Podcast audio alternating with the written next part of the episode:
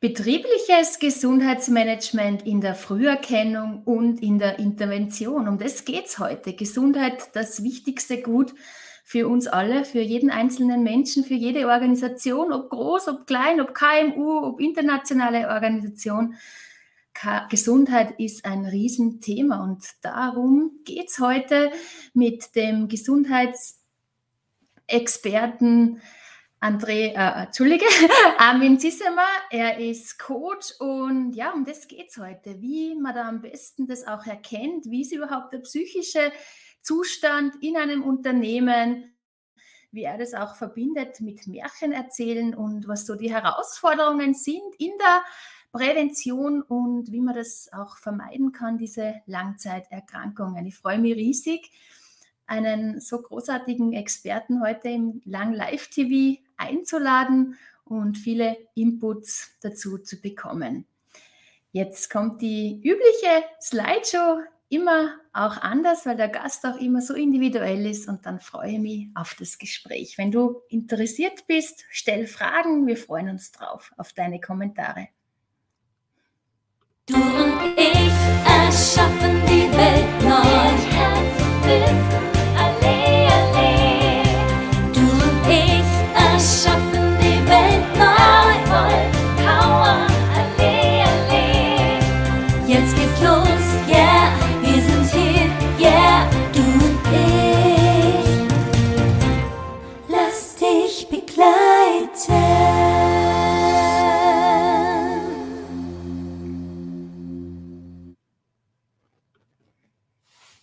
Armin Zissemer, du bist heute Gast bei mir, du bist Gründer von Synopsis und ja, ich finde es interessant, du bist jetzt gerade in Salzburg, ein Schweizer in Salzburg. Herzlich willkommen im Lang Leicht TV. Ja, guten Morgen, Alexandra. Ich grüße die Wienerin in Zürich. Ich nehme an, du bist jetzt in Zürich.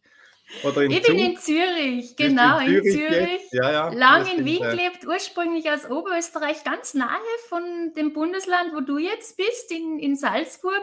Deswegen finde ich das sehr schön, sehr verbindend, ja. Ja, wirklich. Äh, also das äh, macht ja auch äh, unsere Begegnung aus, dass wir im jeweils anderen Land auch noch eine, eine Heimat gefunden haben.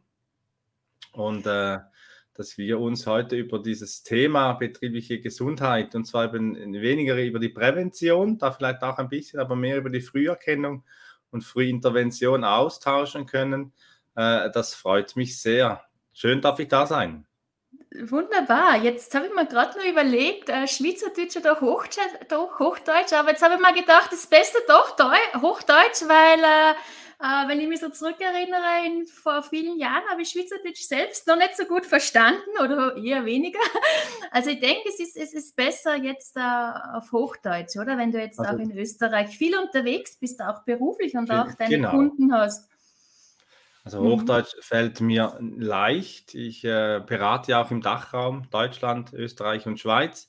Insofern bin ich des Hochdeutschen, äh, das Hochdeutsche gewohnt und äh, wir können gerne auch äh, diese Sendung ganz verständlich für die Menschen außerhalb von Zürich, Schaffhausen und äh, Zug so äh, verständlich, verständlich machen. Das erleichtert einiges. Sehr gut, ja. Klare, einfache Kommunikation, das ist äh, ganz, ganz entscheidend. Und was, äh, was es braucht, ist die Gesundheit. Und du hast dich ganz, ganz viel damit beschäftigt. Du stützt dich selbst auf drei Säulen bist Betriebsökonom, Ökonom, äh, hast dich stark auch mit Psychologie auch äh, auseinandergesetzt und äh, wichtige, äh, nennenswerte äh, Ausbildungen absolviert und bist auch Märchenerzähler und verbindest diese drei Säulen für einen guten Mehrwert für Organisationen. Möchtest du noch was von deiner Seite sagen, was noch nennenswert ist, lieber Armin, bevor wir richtig starten mit den Kernthemen?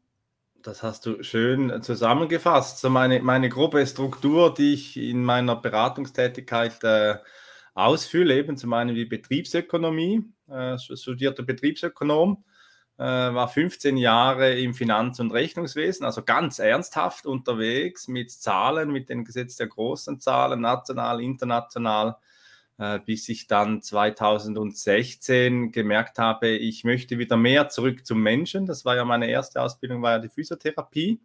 Ich komme aus der medizinischen Ecke ganz ursprünglich und habe dann entschieden, wieder mehr zum Menschen zu kommen, was natürlich nicht heißt, äh, die Zahlen zu verlassen. Das ist ein Talent, das ich mittragen darf. Ich sehe in Excel-Sheets, was andere vielleicht nicht so schnell sehen. Äh, das ist sicher etwas, das mich auszeichnet. Dann von der Psychologie her ist es die Transaktionsanalyse, äh, die mich äh, begleitet jetzt auch schon etwa fünf, sechs Jahre. Äh, ja, schon mehr, sieben, sieben Jahre bereits schon, wenn ich nachrechne, mhm.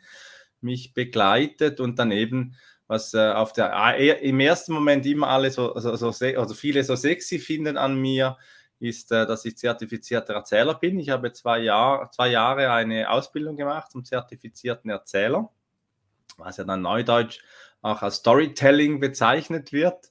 Äh, ich beschäftige mich aber mit der äh, Kulturinitiative Märchenimleben.com darum, dass äh, die, der Schatz der Volksmärchen wieder zurück zu den Erwachsenen kommt. Das ist das, was mich auszeichnet und natürlich dann gerade auch in Coaching-Prozessen eine Tür öffnet für das symbolische Arbeiten, für das metaphorische Arbeiten, für das Erzählen der eigenen Biografie. Äh, mhm. gerade wenn ich als Jobcoach unterwegs bin, Menschen begleite in beruflichen Veränderungssituationen, bei schwierigen Reorganisat Reorganisationen, Neuorganisationen, mhm. Transformationsprozessen, äh, dann hilft es immer wieder mal, auch so einen inneren Helden auch wieder einmal neu zu entdecken, um Wie Ressourcen schön. zu schöpfen für den nächsten beruflichen Schritt. Wie schön, sehr vielseitig unterwegs, kompaktes Wissen der rote Faden zieht sie durch. Und da sind wir schon jetzt auch in deiner Expertise, wo du Unternehmen begleitest. Du hast es ganz klar noch einmal gesagt, äh, nicht dann, wenn es schon zu spät ist, sondern wirklich in der Früherkennung, damit es überhaupt nicht so weit kommen muss. Das ist ja auch dein Ansatz, dein, deine Absicht, Unternehmen auch zu begleiten. Jetzt bin ich wirklich einmal neugierig und bin mir sicher auch unsere Zuschauer, ähm, der psychische Zustand von Organisationen. Äh, wie ja, lässt sich der überhaupt ähm, analysieren, ergründen? Macht man das mit Fragen oder was kann ich mir darunter vorstellen? Ja, ist ein, ein bisschen ein, ein, gewagter, ein gewagter Punkt. Können Organisationen überhaupt einen psychischen Zustand haben? Das würde ja voraussetzen, dass es so etwas wie äh, C.G. Jung gesagt hat, so ein Kollektiv gibt, so ein kollektives Befinden. Und ja, ich glaube, ich, ich glaube, das gibt's. Ähm, man spricht ja dann gerne vielleicht auch von Unternehmenskultur oder irgendwo so, aber ich, ich meine gerade jetzt auch äh, durch die Zeit, die wir durchgegangen sind mit der Pandemie und jetzt mit den wirtschaftlichen Herausforderungen, äh, dass sich die Situation verschoben hat. Du hast ja eingangs erzählt äh, von der Prävention. Es gibt ja viele, die in die Prävention gehen. Äh, es gibt auch ganz viele tolle Apps, spricht ja überhaupt nichts gegen Prävention. Ist ja ein, eine sehr wesentliche Geschichte, sei es in der Unfall, Unfallprävention oder in der mentalen Prävention ähm, von Mitarbeitenden Allerdings meine ich zu sehen, und wenn das sehe ich in meiner Arbeit und auch eben im, im Privaten, wenn ich mit Menschen spreche, sei es aus dem Bildungswesen, sei es aus der Pflege, sei es im Dienstleistungssektor, äh, in der Verwaltung, der Druck nimmt zunehmend zu, steigt und äh, das schreibt ja dann auch äh, die Deutsche Arbeiterkammer. Die hat am 22. Juli 22 äh, einen neuen Bericht gehabt und ge gebracht und gesagt, dass äh, in Deutschland deutlich häufiger wieder krank gemeldet wird als noch im Vorjahr. Also im Krankenstand lag für Januar bis Juni etwa bei 4,4 Prozent gemäß ihren Zahlen und damit 0,7 Prozentpunkte über dem Niveau des ersten Halbjahres 21, was ja immer noch ein, sagen wir mal, pandemische, eine pandemische Zeit war. Und ähm, der psychische Zustand von Organisationen, ich meine, wir überziehen hier ein bisschen, meine ich, heute ist so, dass die Orientierungslosigkeit zugenommen hat. Wir haben sehr viele herausfordernde Themen für Organisationen, sei es Umgang mit der Digitalisierung, äh, sei es New Work. Was heißt überhaupt New Work? So, wie soll das? Und dann, ähm, wie, wie bauen wir das ein in unsere Unternehmensstruktur, in unsere Unternehmenskultur auch. Und da meine ich schon, äh, sind Organisationen heute in einem labileren psychischen Zustand als vielleicht noch vor drei, vier, fünf Jahren. Gerade auch mit Blick in die Großwetterlage, Krieg in Europa, meine ich schon, dass äh, das auch Ängste schürt. Und was natürlich den Einzelnen begleitet, das trägt er in einer Art und Weise auch in die Organisation. Also die Herausforderungen äh, weit über VUCA hinaus, so diese, diesen, auch dieser Modebegriff. Es wird einfach immer, immer mehr, das belastet, das beschäftigt und die Komplexität steigt. Und da ist die Frage, äh, vielleicht nicht, wie du gesagt hast, Gesundheit gehört zum Unternehmen. Ich meine heute zunehmend auch die Krankheit gehört zum Unternehmen. Und es ist die Frage, wie gelingt es im Sinne von Mitarbeiterbindung, äh, Menschen, die Verantwortung tragen in Unternehmen mit diesem Thema Krankheit in der Organisation, insbesondere die psychischen Belastungen, die psychosozialen Belastungen, wie damit umzugehen. Hm. Das ist äh, sehr interessant. Ich, ich frage da gleich mal so äh, spontan noch, äh, wie, wie wichtig findest du dann noch einmal selbst die Eigenverantwortung jedes einzelnen Mitarbeitenden? Interessant, dass du auf die Eigenverantwortung gehst. Ich finde Eigenverantwortung, Eigenverantwortung etwas Zentrales. Mhm. Ähm, wir, mein Kollege Thomas Böhlefeld und ich, wir machen ja einen Podcast mit Brille und Bart. Genau, äh, ja. Und beschäftigen uns dort mit Organisationsentwicklung, Coaching und Transaktionsanalyse. Und ähm, gerade letzte Woche haben wir eine Folge äh, herausgegeben, Ich selbst, Überforderung oder Lernkante, ist der Aha, Titel. Ja. Und diese Forderung in dieser neuen Arbeitswelt nach Selbstoptimierung, Selbstverantwortung, Selbstorganisation gibt es sehr viele Ansprüche an das Selbst in der neuen Arbeitswelt. Mhm. Und das zu entwickeln, ähm, braucht sehr viel, weil üblicherweise ist man sich ja in hierarchischen Strukturen äh, gewohnt, dass du mir mhm. sagst, was ich zu tun habe in der mhm. Klassenhierarchie.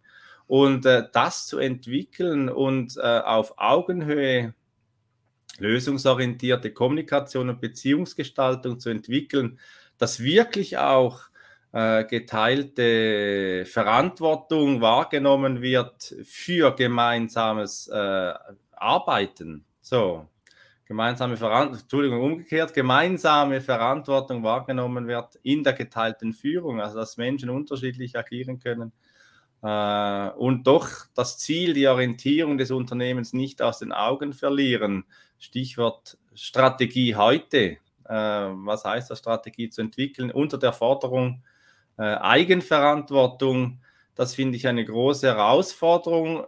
Zunehmend, wenn ich in Führungscoachings dann sehe, dass eben oftmals auch Führungskräfte sich hinter dem Eigen eben auch verstecken können und damit ein Führungsvakuum aufgebaut wird, äh, das dann Unternehmen eben auch nachhaltig schädigen kann. Ja. Mhm.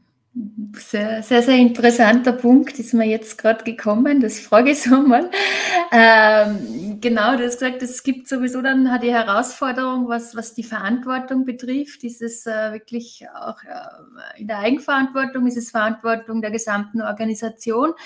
Ähm, wie sieht es jetzt konkret aus, äh, wenn es um die Herausforderungen geht zwischen der Prävention und der Langzeiterkrankung?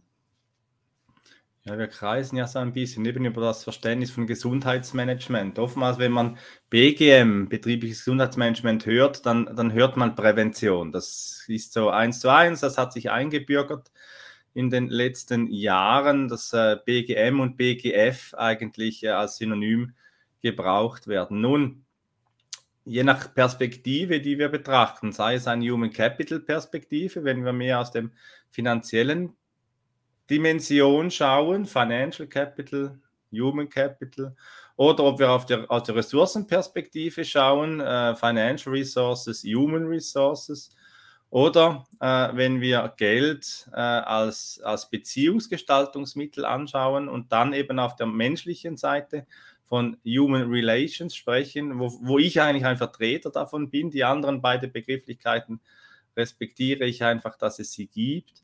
Dann äh, sehen wir, dass Menschen ja keine Maschinen sind und nie sein werden, sondern dass wir beziehungsorientierte Wesen sind und Menschen, die können sowohl gesund sein wie auch krank sein und irgendwo zippt und zwickt es ja immer ein bisschen. Also wir sind nie ganz gesund und irgendwie sind wir auch nie ganz krank. Wir fühlen uns vielleicht einmal krank und das kann sehr ein, äh, ein bisschen stereotyp überzogen, gerade bei Männern, ja, diese Männergrippe, ja, das kann sehr belastend sein, aber ernsthaft äh, auf Organisationen betrachtet, braucht es heute ein Bild in Organisationen, das mit dem Thema Krankheit, gerade auch psychische Belastungen, äh, die keinen Gips tragen, sondern die, die einfach mhm. da sind. Der Mensch schaut von außen eigentlich gesund aus und doch mhm. Äh, belastet ihn ein Nebel, belastet irgendetwas, das seine Leistungs- und Arbeitsfähigkeit einschränkt. Und hier äh, sehe ich immer wieder, dass eben in der Prävention viel investiert wird, dass man dann wegschaut und dass dann in der Langzeiterkrankung, in der betrieblichen, Re in der beruflichen Reintegration wieder viele Mittel aufgewendet werden müssen, um Menschen wieder in die Arbeitswelt zurückzubringen was ja dann schließlich auch mit vielen Kosten verbunden ist, vielleicht auch Versicherungskosten, volkswirtschaftliche Kosten äh, verbunden ist, dass die unternehmerische Verantwortung dann vielleicht nicht mehr betrifft, sondern wo man dann einfach schaut, dass man Kündigungsfristen auch entsprechend bei Krankheit auch einhalten kann und dann Menschen, ich sage jetzt mal, weiterreicht. Äh, eben Human Capital Ansatz wo ich meine, gerade zwischen Prävention und Langzeiterkrankung braucht es heute, und das ist so mein äh, Arbeits-, mein Herzensgebiet, auch wirklich an dieser Schwelle zu schauen, äh, wenn es Menschen beginnt, schlechter zu gehen, wenn es Konflikte gibt, die beginnen zu entstehen, dass nachweislich an diesem Punkt, wenn hier interveniert wird, eben das Leid eines Menschen oder vielleicht sogar eines Teams, wenn wir das Thema Fluktuation noch mitnehmen, äh, gering ist, noch gering ist und aus Unternehmenssicht, aber darauf kommen wir ja noch, die, die Kosteneffizienz hier zu intervenieren eben noch hoch ist. Man weiß, das ist ja eigentlich nichts wirklich Neues, dass so eine Neuanstellung von Recruiting äh, bis dann Onboarding und dann der ganze Prozess, dass der ja dann auch wieder seinen Wechsel äh, etwa ein Jahressalär jeweils etwa dann auch wieder als Investition wieder auch braucht. Und da haben wir noch nicht einmal über den Wissens-, den Know-how-Verlust gesprochen, der mhm. ein Mensch, der dann wirklich in die Krankheit fällt, ähm, ja, mhm. ähm, verhindert werden kann. Mhm. Okay, und gerade, also du, möchte ich noch mhm. sagen, und gerade in einer Zeit, in der ja das Thema Mitarbeiterbindung wieder ein großes Thema wird, Fachkräftemangel etc., also dieser Themenkreis, wird es ja noch einmal wesentlicher, sich mit dem Thema Mitarbeiterbindung im Sinne auch von Employer Branding mhm. äh, zu beschäftigen, weil die Rekrutierung, die fällt ja zunehmend schwer. Mhm. Mhm, vielen Dank für deine Ausführungen. Du sprichst äh, da sehr wesentliche Punkte an, was äh, ja, diese Gesundheitsprävention betrifft, auch äh, die langzeitigen Folgen, wenn man es eben auch nicht tut, äh, Auswirkungen wie hohe Fluktuation, äh, was ja auch dann äh, stark verbunden ist mit Fachkräftemangel. Und Mitarbeiterbindung wäre ganz viele Themen auf einmal, aber Mitarbeiterbindung wäre einfach die Möglichkeit, um, um gewissen Themen, die viele Unternehmen jetzt beschäftigen, entgegenzuwirken. Jetzt habe ich aber schon nochmal eine, eine Frage. Äh, wie ist es, äh, du hast vorher gesagt, ja, wenn jemand also die Hand gebrochen hat und einen Gips hat, dann ist es gleich ersichtlich, wenn jemand einen körperlichen Schmerz hat, eine körperliche äh, ja, Beeinträchtigung äh, kurzzeitig. Ähm, wie ist es, wenn, wenn jemand eben dann auch nochmal psychisch krank ist oder wenn es einem einmal vielleicht nicht so gut geht psychisch?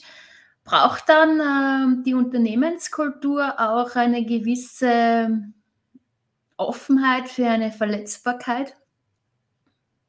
Ja, ähm, und das Thema psychologische Sicherheit, das kommt ja zunehmend auch in der Arbeitswelt e-, etwas an, so.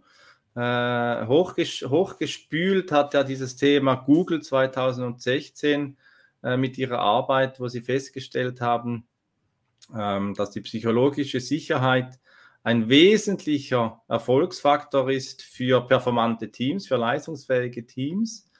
Und diesen Raum zu gestalten in Organisationen, sich verletzlich zeigen zu können und vielleicht auch sogar Incentivierungsprogramme zu entwickeln, die, sich, die es erlauben, sich verletzlich zu zeigen, Mhm. Ähm, die sind wesentlich eben auch, äh, ja, greifen auch in die Unternehmenskultur und das ganz konkret. Also gerade wenn wir über Incentivierung sprechen, ähm, wie werden Men wofür werden Menschen belohnt, äh, dann braucht es eine psychologische Sicherheit, dass ich ansprechen kann, was mein Beitrag ist, wo ich vielleicht meine, äh, dass ich die Teamleistung reduziere und das braucht Mut das auch ansprechen mhm. zu können, auch diese Reflexionsfähigkeit zu haben, darüber zu sprechen, was ich glaube, was mein Beitrag ist zum nicht, äh, nicht äh, Outperformen eines Teams. Und auf der anderen Seite natürlich auch die Freiheit zu haben, anzusprechen, was ich glaube, was ähm, das Team oder andere Menschen dazu beitragen, ohne dass es äh, gleich einen Konflikt gibt. Auf der anderen Seite natürlich auch soll auch angesprochen werden können, was positiv ist. Also ich mache heute ja mehr den Fokus auf die pathologischen äh, Themen in Organisationen, die krankmachenden Themen. Aber genauso wichtig ist es ja auch das Positive, das Schöne, das Freudige, äh, aussprechen zu können und das ohne Angst, ohne Angst, dass etwas passiert. Wenn ich jetzt jemanden einmal äh, lobe für etwas, äh, das, ich, das mir vielleicht gerade wichtig ist. Hm. Ja, äh, es fühlt sich so an, wie wenn es da sehr, sehr, sehr viel Reife braucht äh, von Unternehmensseite, von der Führungskraft. Äh, das nehme ich so wahr. aber ein Unternehmer interessiert ja immer natürlich auch, äh, dass es äh, gesamtheitlich auch erfolgreich ist. Du hast auch die Zahlen angesprochen. Und wenn man da auch die Fluktuationszahlen auch äh, ja, minimieren kann, ist ja das sicher auch noch einmal ein zusätzlicher Anreiz neben anderen äh, Fakten. Äh, du sagst auch, äh, ein gutes HR-Controlling kann das Gesundheitsmanagement äh, sehr sinnvoll unterstützen. Kannst du uns das noch einmal so konkret sagen, was das bedeutet? Ja, also im, äh, im Financial Controlling, wo ich ja herkomme, da staune ich immer wieder, wie, wie stark hier Zahlen äh, erhoben werden, welche mhm. Umfragen, äh, welche, welche Rechnungen, welche Formeln das es alles gibt, was äh, ein, ein Financial Controller alles rechnet und rechnen muss, äh, das dann in die Hände einer Führungskraft dann kommt, um Managemententscheide auch zu machen. Und da staune ich immer wieder, ähm, wie, wie wenig eigentlich das HR-Controlling ausgebaut ist. Also auf der einen Seite äh, hat man auch Zeitsysteme, Zeiterfassungssysteme, Zeit und Geld. Vielleicht nicht Zeit ist Geld, aber Zeit und Geld.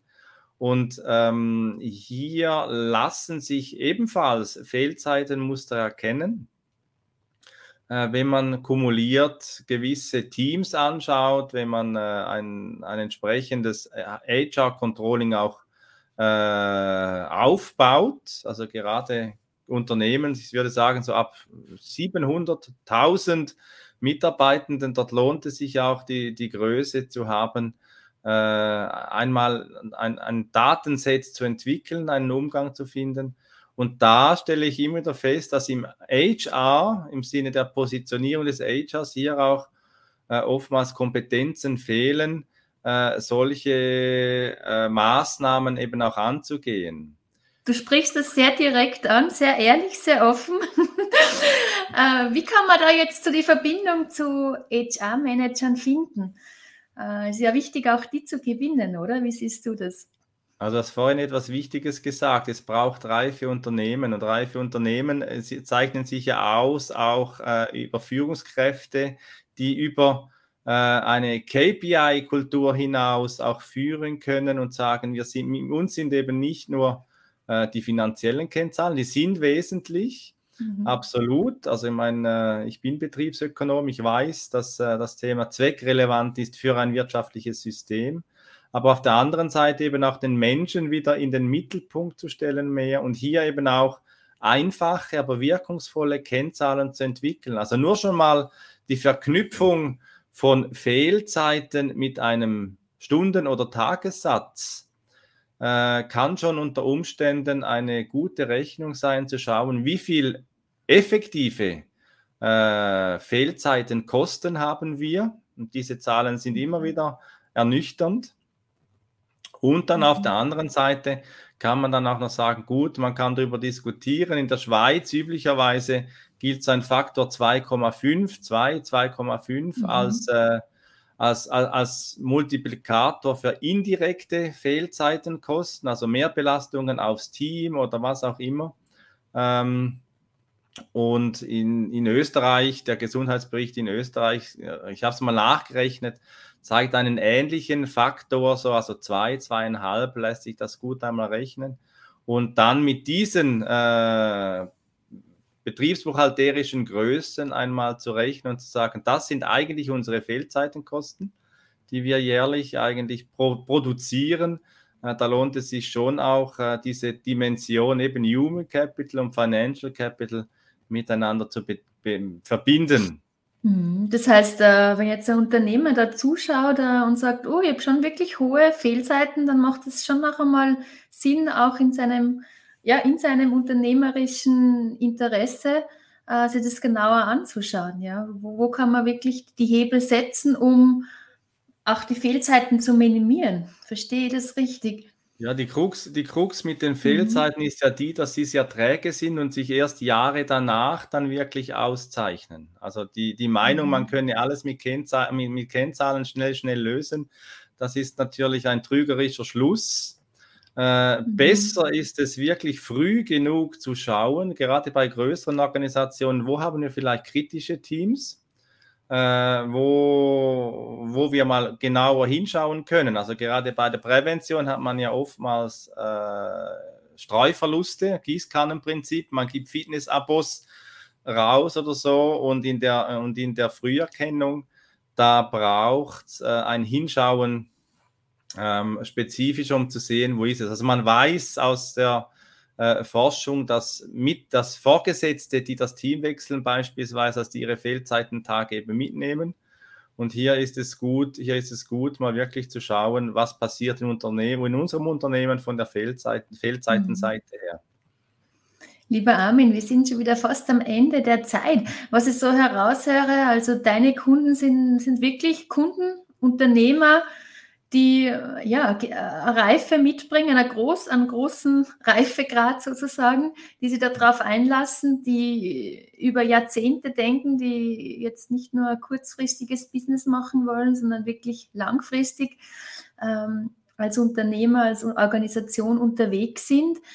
Wie kann man am besten mit dir Kontakt aufnehmen? Welche, und eine Frage habe ich nachher, gibt es da eine Unternehmensgröße, wo du sagst, ab der macht es wirklich Sinn, dass man auch deine Dienstleistungen nutzt und in Anspruch nimmt? Ja, also jedes Unternehmen, weil schon bereits kleine, kleine Maßnahmen, mhm. wenn es Probleme gibt, also gerade bei kleineren, mittleren Unternehmen ist das Thema Coaching ein Thema. Mhm. Junge Menschen, die in die Führung geworfen sind, beispielsweise Führungsrolle entwickeln. Aber jetzt gerade über den Schwerpunkt, den wir hier gemacht haben zum Thema Controlling, habe ich gesagt, eben so 700.000 äh, Mitarbeitende sollten es schon sein.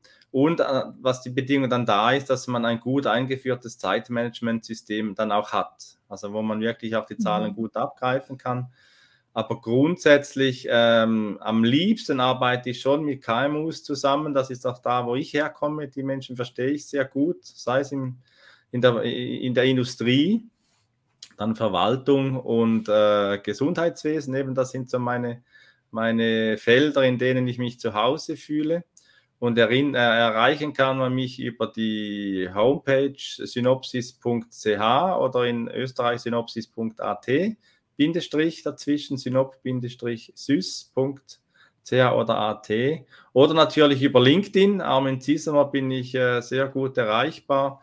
äh, publiziere auch immer wieder zu Themen äh, und freue mich darauf, jetzt neu beim Swiss Resilience Hub in der Schweiz auch Associate Coach geworden zu sein.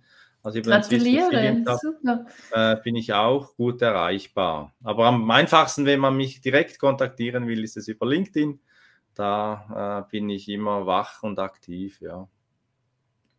Bist sehr, sehr sichtbar auf LinkedIn und jetzt auch noch äh, im Lang Live TV, wunderbar dass ja. du uns da so, so, so, so, tolle Einblicke gegeben hast. Äh, ja, auch äh, das angesprochen, was weniger angenehm ist, ja, aber das ist einfach auch wichtig, da genauer hinzuschauen, um dann ja, den, einen, guten psychischen, einen guten psychischen Zustand in Organisationen wiederherzustellen oder beizubehalten, ja. Am besten beizubehalten, oder? Ja, am besten, am besten beizubehalten und natürlich äh, mit Herausforderungen eben auch ähm, umgehen zu lernen. Wir haben heute eine Situation, wo wir vier Generationen gleichzeitig im Arbeitsmarkt haben und dass das natürlicherweise auch zu Konflikten führt, zu, äh, ja, zu Rezepten, die noch niemand kennt. Also das finde ich so äh, die Erwartung an mich als Berater, bringen Sie uns jetzt diese Lösung, dass das kann ich nicht leisten. Ich glaube, jeder ernsthafte Berater kann das heute nicht mehr leisten und muss auch einfach sagen, wir müssen gemeinsam Lernwege entwickeln, um eben individuelle Lösungen für das jeweilige System dann auch anzustoßen. Das, glaube ich, ist heute eine sehr große Herausforderung. Und ja, das ist richtig. Ich spreche auch eben das an, äh, Früherkennung, Frühintervention, wo es sich lohnt, heute eben auch hinzuschauen, weil eben die, der, der psychische Zustand von Organisationen, meine ich wirklich, der, der ist bedroht. Der ist bedroht und braucht mehr psychologische Sicherheit, braucht äh, mehr wieder Beziehungsgestaltung, braucht äh, mehr Klärung. Und da bin ich eben für Coaching und mhm, Organisationsentwicklung mhm. äh, gut erreichbar. Vielleicht nicht alle Organisationen, ich denke, viele, es läuft vielleicht, äh, denke auch schon, auch schon gut, aber es gibt sicher nur ganz, ganz viel Potenzial und da stehst du auch äh, zur Verfügung. Ja, dann, dann möchte ich mich jetzt an der Stelle auch verabschieden von unserem äh, inspirierenden Gespräch. Vielen Dank, dass du die Zeit gehabt hast, äh, lieber Armin. Ich wünsche dir alles Gute, äh, viele reife Unternehmen, die sich darauf einlassen, da mal genauer hinzuschauen und auch äh, ja, Gutes zu bewirken äh, für die Mitarbeitende, für, ja, du sagst das auch, für die Gesellschaft, weitergehend auch für die Volkswirtschaft. Und liebe Zuschauer, vielen Dank, dass du auch, äh, dass ihr dazu geschaut habt und ich freue mich riesig dann wieder auf, auf nächste Woche auch zu einem wichtigen Thema, wenn es um Secondhand-IT geht. Äh, und ja, dann wünsche ich heute einen wunderschönen Mittwoch und schaut, dass es euch gut geht und bis dann, bis nächste Woche. Tschüss. Gute Zeit.